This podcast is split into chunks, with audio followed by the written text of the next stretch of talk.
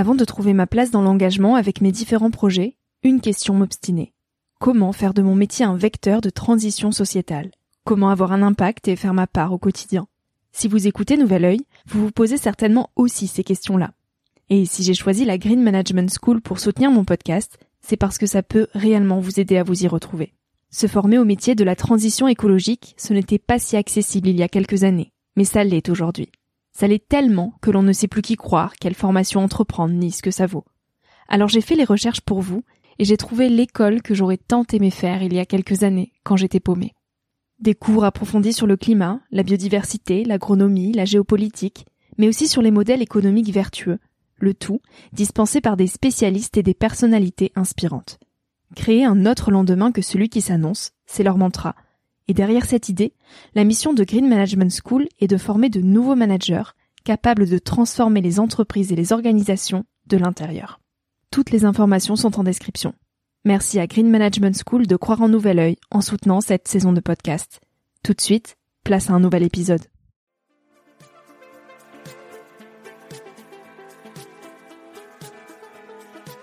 Hello, je suis Victoria et j'ai 24 ans. Chaque semaine, j'embarque mon micro jeune et je pars à la rencontre de personnes inspirantes pour poser mes questions sur ce qui fait nos vies, dans un monde où l'on se cherche et où on questionne notre avenir. J'espère qu'écouter le parcours et les conseils de ces personnes qui ont rêvé et osé faire de leur rêve une réalité t'aidera toi aussi à avancer d'un pied plus sûr dans la vie. Alors je t'invite à emprunter un nouvel œil pour regarder le monde sous un autre angle, pour te recentrer sur ce qui est essentiel et sur qui tu es pour t'aider à trouver ton chemin et surtout à oser.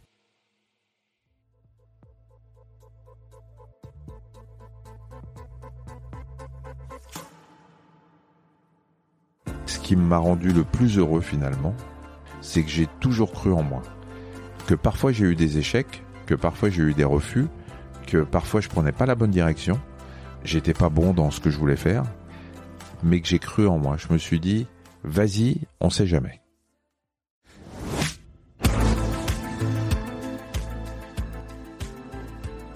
Il y a des événements, des ruptures, des rencontres, des lectures, des nouvelles, qui nous rappellent la fragilité de la vie.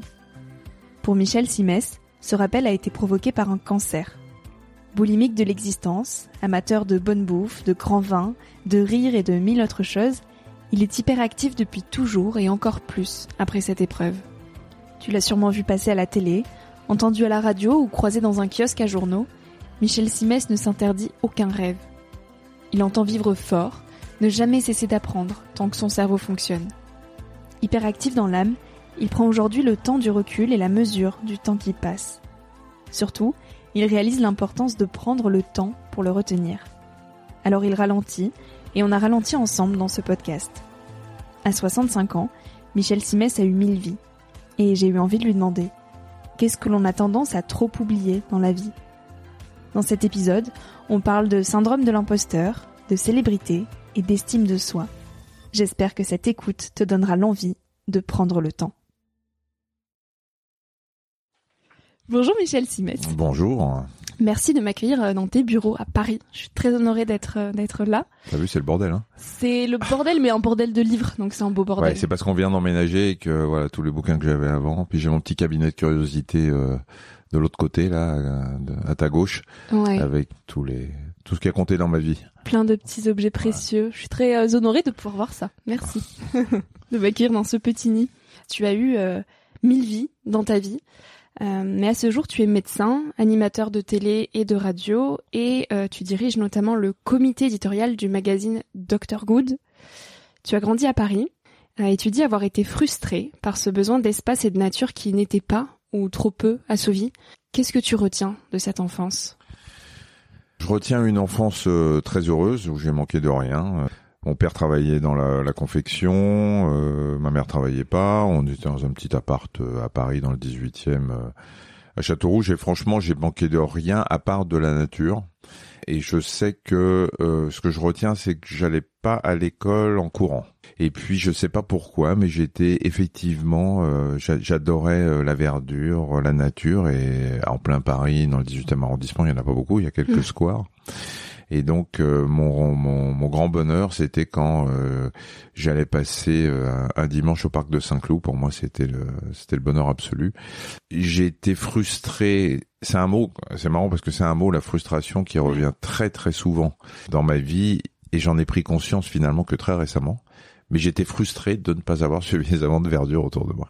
Qu'est-ce qui t'en a fait prendre conscience récemment? De la frustration? Oui.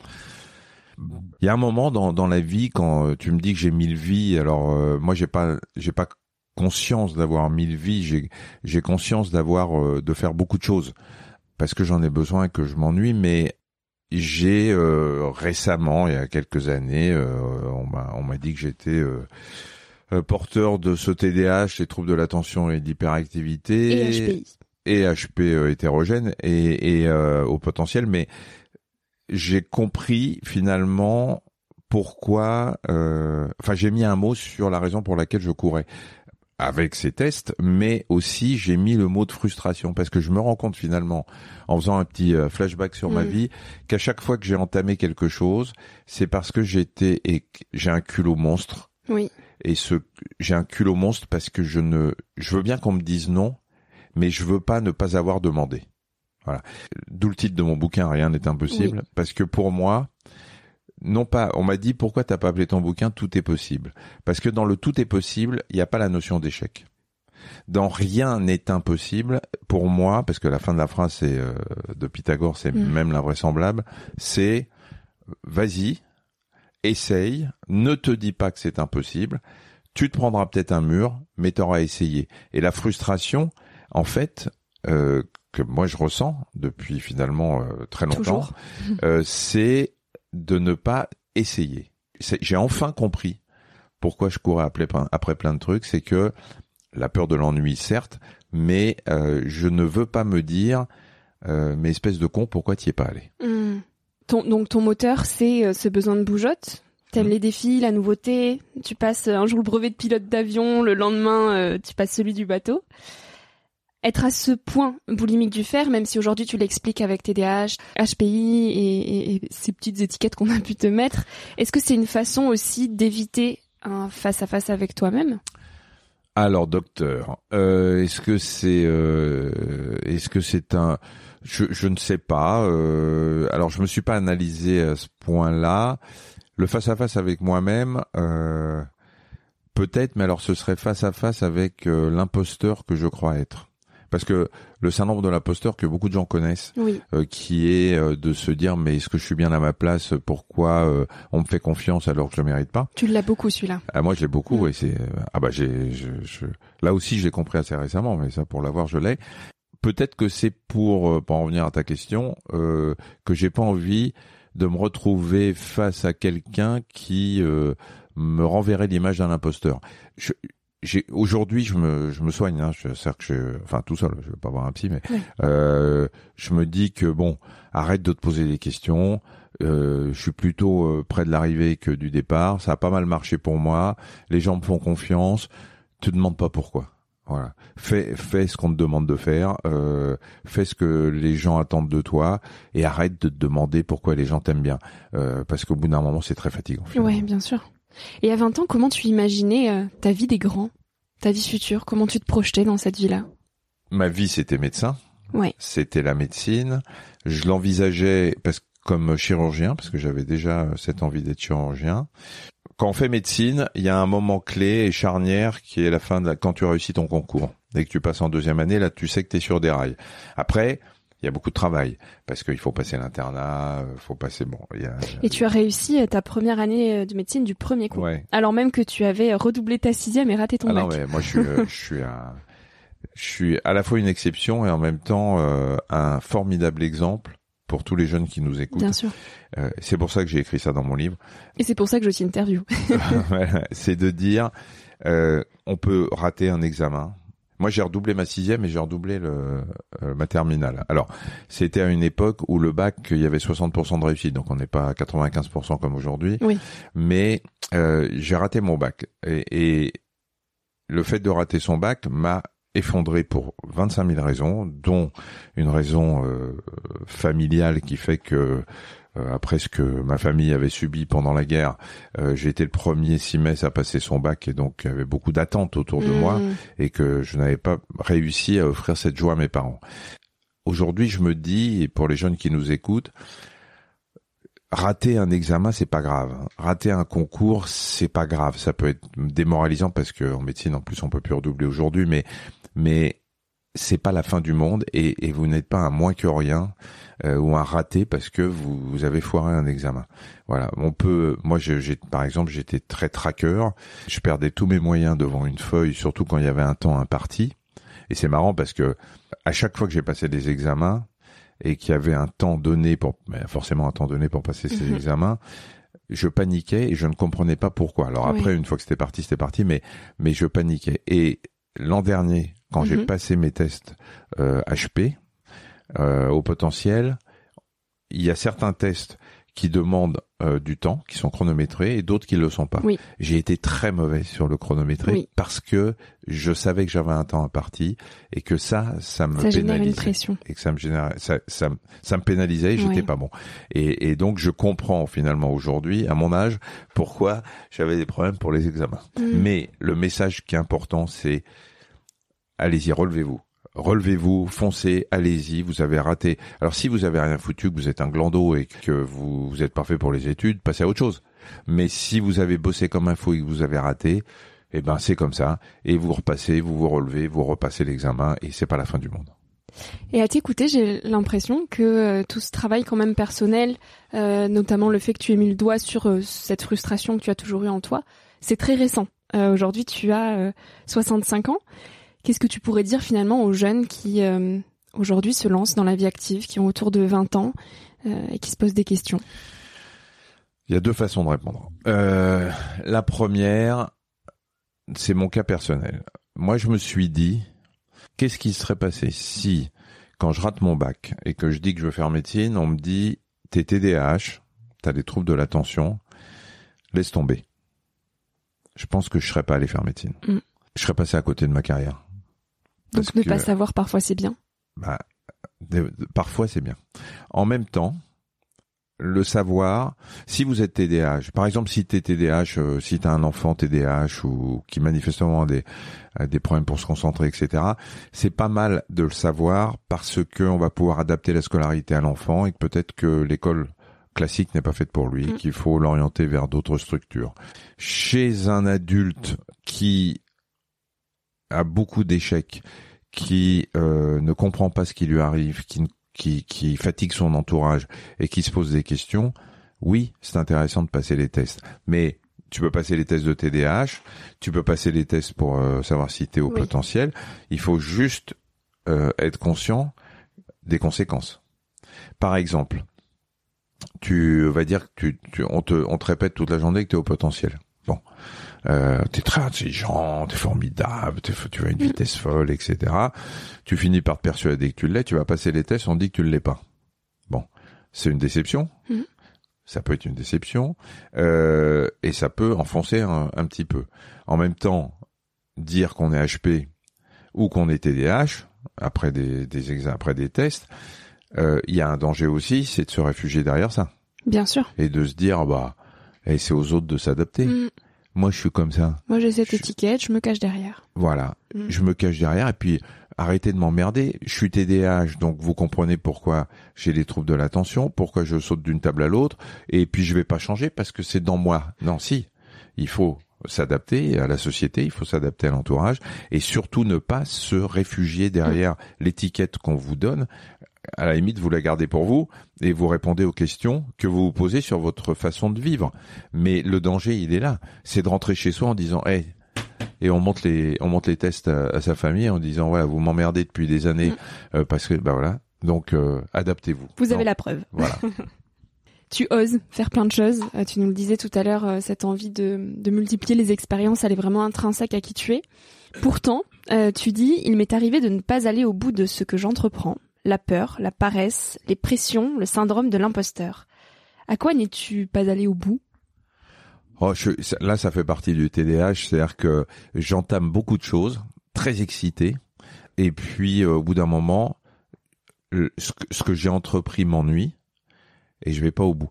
Je peux commencer un truc, il me reste euh, un coup de peinture à donner, je procrastine. Parce que la procrastination, c'est aussi très très euh, euh, fréquent chez les, les TDAH. Dès que, dès que quelque chose m'ennuie, j'ai tendance soit à repousser, soit à commencer et à pas terminer. Donc il y a plein de petits trucs dans la journée, mais ça me fatigue moi, hein, ça me ça m'énerve. Ouais. Alors parfois je me donne un coup de pied au cul en me disant attends, il reste une couche à donner, tu vas le faire maintenant. Mais euh, je, je laisse des trucs en plan régulièrement. Une autre caractéristique, c'est que je je suis très bon dans l'urgence. Par exemple, je, je sais depuis deux mois que j'ai un discours à faire euh, pour parce que je suis, je suis administrateur de Paris 2024 et ambassadeur santé. Mm-hmm j'ai un discours à faire devant le conseil d'administration. C'est, quelque chose d'important. Hein. Il, y a, il, il, y a, plein de, de gens euh, euh très compétents, euh, les ministres, etc. Je pourrais me dire, oh là, il va falloir que tu travailles euh, pour pour pas passer à côté. Et eh ben, c'est dans, on est, c'est dans dans deux jours. J'ai j'ai seulement commencé à le travailler hier et et et je sais que quand je vais m'y mettre, je vais le terminer parce que j'aurai pas le choix et qu'il faudra que je termine. Et je pense qu'il sera très bon mon discours, alors que si j'avais commencé il y a deux mois, il aurait été un peu tiède. Donc finalement, la pression du temps, ça peut aussi avoir euh, ses effets positifs. Oui, oui, bah, ça, pour chez moi, alors c'est stressant. Oui. Mais par exemple, quand je tourne aujourd'hui, quand je tourne des émissions, euh, y compris avec Adriana pour les pouvoirs extraordinaires mm. du corps humain ou quelles que soient les émissions, en général, je m'y mets la veille. Je commence à travailler la veille alors que on m'a filé le dossier depuis un moment. Et la peur, elle te paralyse parfois? Je, commence à aller mieux. Je suis un grand tracker. Dès que je sors de ma zone de confort, j'ai le track. Euh, par exemple, euh, mes émissions que je présente régulièrement, aucun problème. Euh, quand j'ai été, je me souviens des premières invitations à nulle part ailleurs ou au grand journal, etc. J'arrivais, je tremblais quoi. Et le magazine de la santé aussi oh, Non, parce que ça c'est une c'est mon émission. C'est mon émission. Je connais tout le monde. Je suis dans un environnement euh, euh, euh qui, est, qui, est, plutôt rassurant pour moi. Et puis je j'ai l'habitude. Mais dès que je suis invité, j'étais quand j'étais invité ailleurs, j'étais toujours tracker, ce qui fait que je je travaille comme un dingue parce que si c'est un sujet médical par exemple, on ne peut pas me poser une question à laquelle je ne sais pas répondre. Donc je travaille comme un dingue sur le sujet comme ça, j'arrive plus détendu en me disant je peux pas me ramasser parce que j'ai pas le droit avec l'image que j'ai auprès du public de me ramasser sur un thème médical.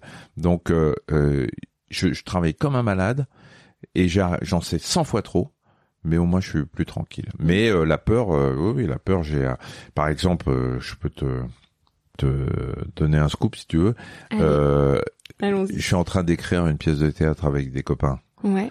Ils me poussent tous à jouer un des rôles sur scène. J'ai pas donné ma réponse encore parce que le simple fait euh, de, de me voir sur une scène de théâtre, je suis tétanisé.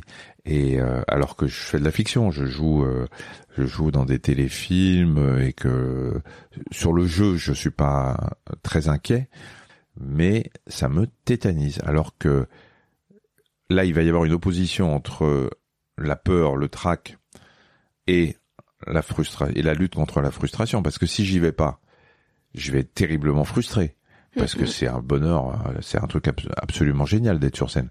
Et euh, je serais frustré et en même temps, de l'autre côté, j'ai mon euh, mon hémisphère, mon autre hémisphère qui me dit euh, est-ce que tu as envie de te faire mal? Dilemme. Et donc je ne sais pas. Est-ce que la notoriété, elle accentue cette pression que tu te mets? Parce que tu sais que tu vas être entendu, que tu vas être vu, que les gens te reconnaissent et donc t'as peut-être encore moins le droit à l'échec.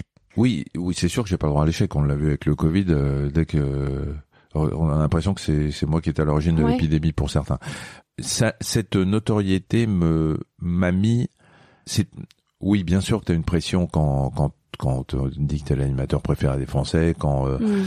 Euh, quand t'es le médecin. Tu peux pas décevoir. voilà, tu peux pas décevoir. Puis c'est surtout que j'ai j'ai une, une vraie mission qui est de de faire euh, passer la parole de santé publique euh, sans dire de conneries quand même. Bien sûr. mais en fait, cette notoriété qui est allée croissante, Le facteur déclenchant, ça a été euh, le classement du JDD. Oui.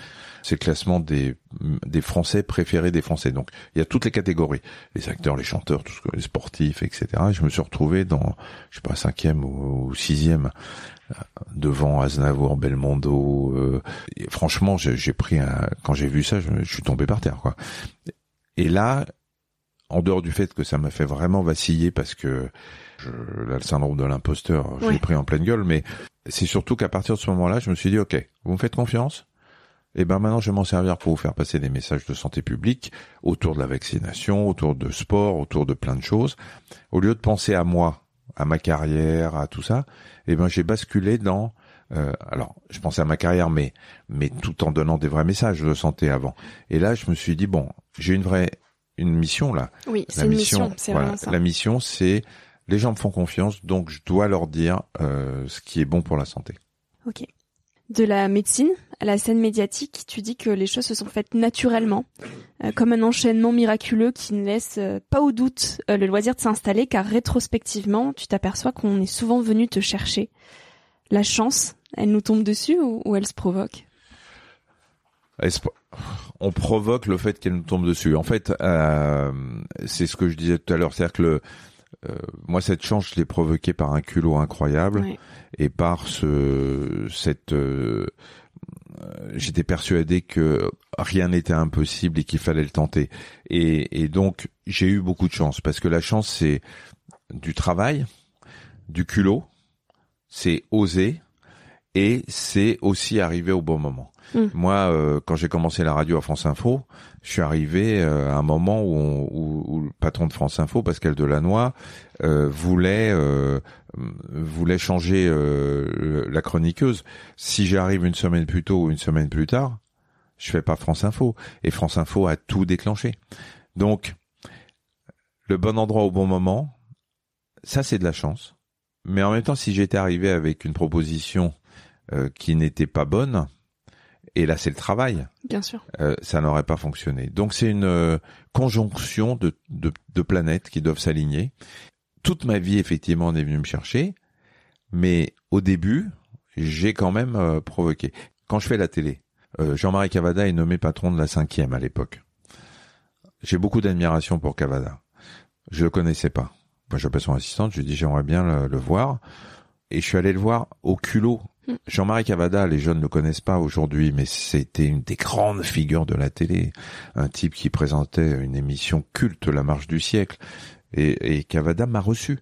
Sans culot, tu en aurais pas fait autant. Ben, sans culot, Cavada me reçoit pas. Mm. Et Cavada, il est nommé peu de temps après m'avoir reçu, il est nommé président de la cinquième. Il veut un médecin. Il pense à qui? Il pense au mec qui est venu le voir. Donc, j'ai beaucoup de chance avec ça parce que j'arrive au bon moment euh, et euh, j'arrive à séduire probablement par euh, par le travail que je fournis. Mais qu'est-ce qui fait que ce culot est si naturel pour toi? Est-ce que c'est le fait que tu te poses peut-être moins de questions, que tu te projettes moins? Je m'en pose aucune. Et je je me pose aucune question. Pour moi, personne n'est inaccessible. Personne. Euh, et c'est pour ça que parfois je, je je titille un peu les, les, jeunes ou les gens qui euh, qui viennent me voir et qui euh, me disent oh, on veut pas vous embêter, euh, vous êtes très connu et tout. Je, je, les engueule parce que je leur dis mais, je vous. regarde, touchez-moi, j'ai de la peau, hein. Hmm. j'ai de la peau là. Bien sûr. Si je suis un mec normal, donc vous venez, vous avez envie de me voir, vous venez me voir et puis je vous fais une photo et puis un selfie et puis un mot, ce que vous voulez. personne pour moi n'est inaccessible, y compris le président de la République. Et moi je peux envoyer demain un SMS à un président ou à n'importe qui ça ne me pose aucun problème, aucun. Tu as souffert d'un cancer du rein découvert et traité à temps en 2008. Qu'est-ce que l'après-cancer t'a appris? C'est le cancer qui m'a appris surtout. le, le, cancer m'a appris que l'après est bon quand on a la chance de guérir. Alors d'abord j'en ai parlé dans le bouquin parce que je voudrais quand même que les gens comprennent que il faut se faire dépister, que bah que si un cancer est pris à temps, on est guéri. Il y a 60% de guérison dans les cancers aujourd'hui en France, euh, mais à condition d'aller se faire dépister, d'avoir une tumeur petite comme moi j'ai eu la chance d'avoir. Donc d'y aller tôt donc d'y aller tôt, euh, de faire. Euh, alors, euh, c'est vrai que tes auditeurs sont peut-être jeunes, mais faut, faut qu'ils l'intègrent dès aujourd'hui et qu'un jour il faudra aller faire tous les dépistages que la médecine permet de faire. Il y a moins de 50% des Français qui font les dépistages que la médecine propose aujourd'hui, ce qui est complètement dingue. Alors, Moi, ce que l'après-cancer m'a appris, euh, bah d'abord, j'ai vécu ce que mes patients à qui j'annonçais un cancer euh, vivaient, ce moment de sidération. Et après le cancer, vous, vous allez vite à l'essentiel. On va on va vite à l'essentiel. Ça s'est pas fait brutalement, mais progressivement, je commence à avoir euh, une idée assez précise euh, de la vie que j'ai envie d'avoir que j'arrête de courir après euh, le boulot, que je consacre plus de temps à ma famille, que je prends soin plus de moi et, et que j'ai une vie que je qualifierais d'un peu plus saine, sans être chiante, parce que c'est le plus important. mais voilà ce que m'a appris l'après-cancer. Alors, il y a beaucoup de cancer. Euh, on, on, pourrait se dire euh, que tout ce qui m'arrive c'est durable. Je vois pas comme ça, mais euh, je me dis quand même que la vie est belle et qu'elle est trop belle pour se faire chier. Et que voilà, je, en fait aujourd'hui, après le cancer, ça fait 14 ans quand même, mm. je me fais de moins en moins chier dans ce que je fais. Mm. Je fais je fais beaucoup plus de trucs qui m'amusent et aujourd'hui, le seul mot que j'ai en tête quand je dois bosser, c'est le mot plaisir. Mm. Si j'ai pas ce plaisir, je ne fais pas. Pourquoi on attend souvent un accident pour euh, se décaper du superflu Parce qu'on parce qu'on c'est une course permanente. Enfin quand tu as la chance comme moi d'avoir euh, un peu de succès dans ce que tu fais et puis d'être euh, multitâche, euh, c'est une course permanente et comme qui nous aliène finalement. Oui, et puis comme moi je suis, euh, je j'ai alors, est-ce que c'est ça un imposteur, j'en sais rien, mais je j'ai très peur de dire non aux, aux propositions parce que j'ai peur que les gens pensent pour qui il se prend. Ah oui. Voilà, donc euh, toute ma vie j'ai j'ai fait ça et enfin toute ma vie euh, médiatique et donc j'ai fini à un moment par je me je m'en suis rendu compte hein parce que j'ai frôlé un burn-out à un moment mm. parce que je disais non je disais oui, pardon, à, à, tout le monde. Et tu peux pas dire oui à tout le monde. Donc tu peux dire non gentiment, mais tu es obligé de refuser des choses. Sinon, je passerai mes journées à le faire. Et donc, euh, je, maintenant, je sélectionne, je choisis euh, les gens à qui j'ai envie de parler, euh, les, les, cibles auxquelles j'ai envie de m'adresser. Euh, Merci pour ce temps accordé du coup. Mais euh, mais tu vois, ce qui m'a séduit dans ta proposition, alors que je te connaissais pas, c'est que D'abord, tu m'as tu m'as dit euh, ce que tu tu m'as écrit ce que tu faisais, tu m'as donné le nom des gens que tu avais interviewés, et puis euh, moi ça m'intéresse de parler à ta, cible, aux gens qui t'écoutent, aux auditeurs, parce que ce sont euh, des jeunes qui voilà qui font la France de demain, qui ont besoin dès aujourd'hui d'avoir un certain nombre de données sur leur santé aujourd'hui pour bien préparer préparer l'avenir. Et donc j'ai dit oui à ta demande d'interview alors que j'en ai refusé plein parce que euh, parce que voilà ton discours me séduisait mais en même temps j'ai malheureusement été obligé d'en refuser d'autres parce que des podcasts il y en a beaucoup. Euh, genre, je vais encore en faire un la semaine prochaine parce qu'on est sur une autre cible mais euh, tu es obligé de dire non euh, parce que sinon euh, à un moment je te dis j'ai frôlé, j'ai frôlé le burn-out j'ai eu tous les symptômes du burn-out et heureusement j'ai une copine psychologue et quand je lui ai parlé elle m'a dit ouvre ton agenda devant moi et là tu barres tout pendant 15 jours. Tu barres et ce que j'ai fait. C'était difficile à faire. C'était non parce que je sentais le danger, parce que j'avais, elle, elle m'avait fait prendre conscience de que j'étais en train de basculer dans le dans le, le burn-out, alors que je m'en étais pas rendu compte, mais j'avais un symptôme qui trompait pas. C'était euh, ce que j'appelais moi le crabe qui était à l'intérieur de moi. J'avais, alors que je suis un mec calme, euh, j'avais euh, l'impression d'avoir un truc qui me bouffait de l'intérieur. Et là, c'était, là, je basculais. Si je continuais, je basculais. Et donc, j'ai pris mon agenda. J'ai j'ai tout annulé pendant 15 jours et je n'ai plus jamais ni ressenti les symptômes, ni euh, refait mon agenda comme ça et le, pour le surcharger. Donc j'ai compris. Si le cancer t'a apporté un certain recul sur ta vie, l'écriture aussi? Euh, donc tu nous le disais, tu viens de publier euh, Rien n'est impossible, mon histoire pourrait être la vôtre euh, en octobre, là, début octobre, aux éditions Stock. Et c'est l'occasion pour toi de faire une mise au point entre le temps médiatique très rapide et le temps scientifique plus sérieux et, raisonnable de la médecine que tu pratiques aussi, tu prends le temps d'écrire. Quel recul sur ta propre vie l'écriture t'a apporté? D'abord, quand tu écris un livre sur toi, c'est incroyable le nombre de choses qui reviennent. T'as des trucs que t'avais oubliés. Et au fil, au fil, ouais, au fil, c'est ouais, c'est une, une sorte d'analyse. Hein. Au fil des, au fil des discussions, j'ai des trucs qui me sont revenus et qui sont revenus avec euh, mon regard d'aujourd'hui. et qui font que euh, des choses qui étaient factuelles et qui paraissaient anodines euh, dans ta vie sont, euh, avec le recul, analysées différemment. D'abord avec les tests que j'ai passés qui m'ont éclairé sur ma personnalité, mais mais que tu revois avec l'expérience de, de ta vie d'aujourd'hui. Donc le petit garçon que j'étais, c'est marrant parce que alors je sais pas si comme tu as lu le livre, tu as vu qu'à un moment euh, j'ai eu un petit souci avec un prof de maths. Oui. euh, en cours particulier. Tu avais 12 ans, non? 11 ans, ouais. J'avais 11 ans, euh, j'étais en sixième et je prenais les cours particuliers de maths euh, avec un prof, un jeune de 17 ans euh, qui euh, qui a sorti son sexe pendant le cours. Je ne mmh. pas trop le rapport avec les équations, mais enfin bon. et et alors c'est marrant parce que c'est c'est la mémoire traumatique hein, pour un gamin de 11 ans. Puisque tu en as pas parlé après. J'en ai pas parlé après. Je l'ai pas oublié, mm. mais j'en ai pas parlé. J'en ai parlé à mes parents. Enfin, j'ai juste dit que je voulais arrêter les cours de maths, et j'en ai parlé à mon père quand j'avais 18 ans. Pour, par, par, rapport à ta question euh, sur euh, euh, ma façon de voir ma vie, aujourd'hui, quand je revois cette scène que je suis capable de décrire euh, au détail près, je suis derrière ce petit garçon que j'étais. Et je vois la scène comme si j'étais spectateur de la scène, alors que j'étais assis à côté de lui.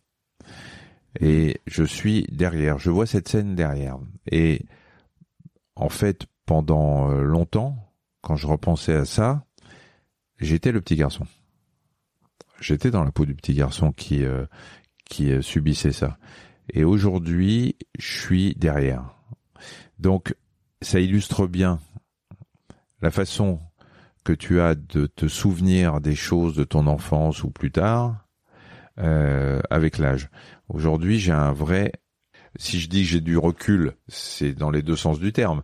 J'ai du recul euh, moral, par, psychologique par rapport à ça, mais j'ai du recul physique puisque je suis derrière le, le, gamin et que je et que je, enfin le gamin que je suis et, et que tu vois, j'arrive à en parler comme si c'était quelqu'un d'autre. Mmh. Comme si tu racontais une histoire qui n'était pas toi finalement. Tu dis aussi, ce livre participe de la même démarche, aider celles et ceux qui, comme moi, voient en la vie l'opportunité qui nous est donnée d'accomplir ces choses qui nous rendent heureux. Quelles sont ces choses qui nous rendent heureux au quotidien? Ah, moi j'ai le, le, bonheur que j'ai, tu sais, c'est c'est que j'ai pas l'impression de travailler. Ce qui me rend le plus heureux, c'est ça. Mais je, je, je suis conscient de la chance que j'ai. Je, je, je, ne me lève jamais le matin en me disant ça, ça m'emmerde de faire ce que je fais dans la journée. Et depuis toujours, c'est un luxe incroyable. C'est un luxe. Enfin, je, je, je suis pas, je vis pas dans le monde des bisounours et je sais que tout le monde n'est pas comme, n'a pas cette chance-là.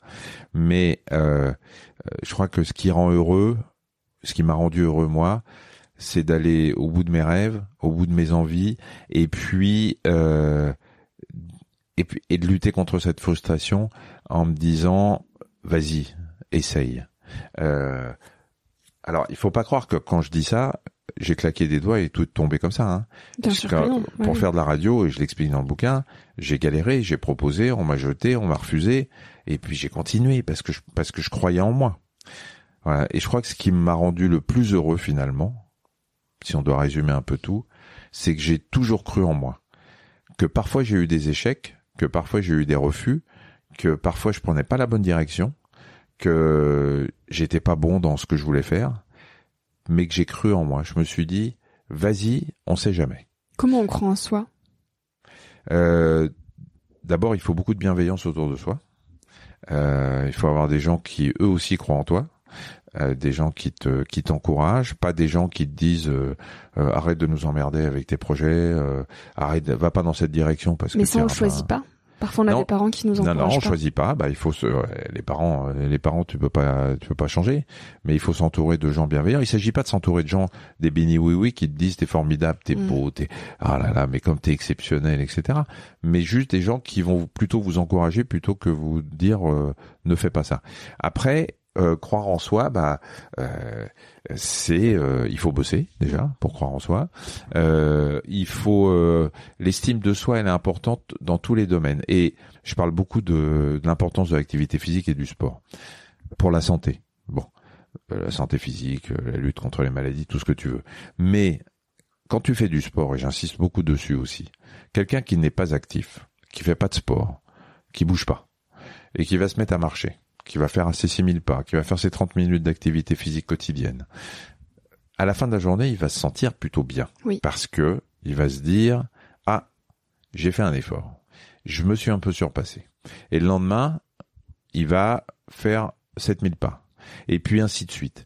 Et son moral, son estime de soi, qui est essentiel, va aller mieux.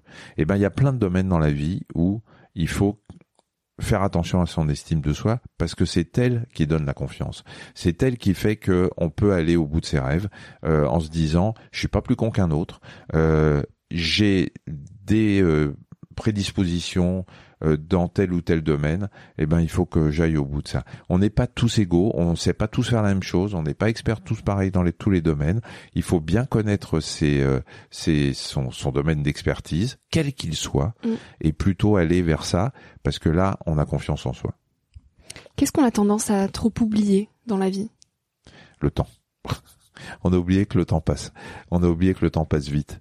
Et alors, oui, j'ai 65 ans, je te remercie de l'avoir souligné.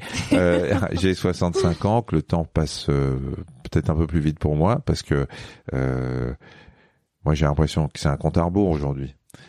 J'ai toujours vécu ça comme ça, en me disant que jusqu'à 50 ans, euh, j'étais sur une pente ascendante et qu'à partir de 50 dans une pente descendante, parce que j'espère vivre jusqu'à 100 ans comme ma grand-mère, mon père est en pleine forme aujourd'hui, mais mais t'as un compte à rebours et et je crois qu'il faut. Je pense que le Covid a été euh, salvateur pour ça, parce qu'il nous a fait prendre conscience de bah, de la fragilité de la vie. Il nous a fait prendre conscience parce qu'on a pris un peu de temps pour soi, un temps imposé, mais on l'a pris quand même, euh, que euh, finalement, bah, c'était vachement agréable, pas de rester chez soi et d'être en confinement, mais de prendre un peu de temps pour se poser. Et je pense qu'il y a beaucoup de gens qui ont fait de l'introspection. Moi, la raison de ce livre, c'est ça. Euh, mais voilà, je pense qu'il faut prendre conscience du temps, conscience du temps qui passe et arrêter de courir tout le temps, tout le temps, tout le temps. Donc prendre le temps et mettre des vides dans son agenda, c'est une façon aussi de retenir ce même Oui. temps? Et pourtant, je te, je te dis ça euh, alors que, Alors que tu es boulimique du fer. alors que je suis boulimique du fer et que le, le trou dans mon agenda me panique. C'est-à-dire que moi, je peux avoir, là, j'ai un, un agenda plutôt calme en ce moment, euh, avec des trous. Au début, je me disais, mais je vais m'ennuyer. Et tu fais quoi pendant ces trous? Je les remplis. C'est ça qui est paradoxal, Non, parce qu'en fait, oui. on, on- on sait Non, que prendre le temps, c'est décupler le temps, mais on ne le prend pas, on le Non. remplit. je le remplis qu'avec des choses qui me font plaisir. C'est-à-dire que quand tu fais de la télé, de la radio, machin, tout ça, t'es- on- t'as des, des exercices imposés qui font que t'as pas beaucoup de temps pour toi. Là aujourd'hui, j'ai un peu plus de temps et donc je me fais plaisir. Je peux, euh, je peux traverser Paris pour aller, euh, euh, pour aller me faire plaisir en achetant euh, de la bouffe pour le soir pour ma famille. Je peux, euh, je vais, je fais beaucoup de sport, donc Mm. je peux prendre du temps pour le sport. J'ai envie de faire les courses pour m'acheter un pull, je peux le faire. Enfin, je veux dire, j'ai j'ai aujourd'hui, quand j'ai des trous euh, comme ça dans la journée, et surtout que quand il fait pas trop moche, je prends mon vélo dans Paris, je peux aller bouffer avec des copains à l'autre bout de Paris tranquille. Je vis calmement. Je suis beaucoup plus calme aujourd'hui Oui. euh, parce que j'ai des trous dans mon agenda et que j'arrête de courir, même si j'ai plusieurs activités euh, dans la journée. Et donc ça, cette sagesse, cette forme de sagesse, c'est le temps qui te l'a appris. C'est la vie, les C'est la expériences. vieillesse, tu sais. C'est la vieillesse. Je suis pas le dire. je suis devenu. Non, c'est oui, il y a ça et puis euh, tu sais, il y a Voltaire qui a dit euh, un truc très très bien. Il a dit j'ai décidé d'être heureux parce que c'est bon pour la santé. Voilà. Et donc J'adore cette phrase. voilà, cette phrase elle est formidable et et et, et c'est ça, c'est moi. Euh, et puis il y a Alain le philosophe qui a dit aussi euh, le, pessimisme est d'humeur, euh, l'optimisme est de volonté. Et donc, euh, j'ai décidé d'avoir la volonté d'être optimiste et d'être heureux pour pour que ce soit bon pour ma santé. Mhm. Donc la vie pour moi, c'est que bonheur. C'est beau. En un conseil, qu'est-ce que tu voudrais dire aujourd'hui aux jeunes qui nous écoutent? De prendre le temps? De ne pas courir trop Non, vite c'est- le, conseil, c'est, d'aller au bout de ses envies. Ouais. C'est quelque chose qui est, c'est enfoncer les portes ouvertes. Il y a beaucoup de gens qui disent, va au bout de tes rêves, va ceci, va cela. Allez au bout de ce que vous avez envie de faire. Euh, Alors, oui, tout le monde réussira pas. Euh, mais vous serez bien dans votre peau et dans votre tête parce que vous l'aurez essayé. Après, je sais pas, vous avez envie de monter une entreprise, faites-le. Ça marche pas, peut-être que vous travaillerez pour quelqu'un d'autre après, mais vous l'aurez fait. Et toute votre vie, vous vous direz pas, mais pourquoi je l'ai pas fait? Mm. Voilà. Moi, je, je, je pense que quand on est jeune, il faut jamais se dire, mais pourquoi, espèce de con, tu l'as pas fait? On va terminer là-dessus. C'est c'est très beau. Merci beaucoup. C'est moi qui te remercie. Merci pour tous ces partages. Merci à toi d'avoir écouté l'épisode jusqu'ici. Si ce moment t'a plu, je t'invite à le partager, à laisser quelques étoiles sur iTunes ou Spotify, ou à faire une story sur Instagram pour que je puisse te repartager. En attendant de se retrouver lundi prochain, tu peux me suivre au quotidien et m'écrire sur la page Instagram Nouvel Oeil. Sur le site internet www.nouveloeil-podcast.com, tu pourras aussi t'abonner à ma newsletter. J'y partage des inspirations, des nouvelles, des astuces et des petites choses qui font notre quotidien. Je te dis à la semaine prochaine pour de nouvelles aventures et en attendant, savoure la vie comme il se doit et fais des choses folles.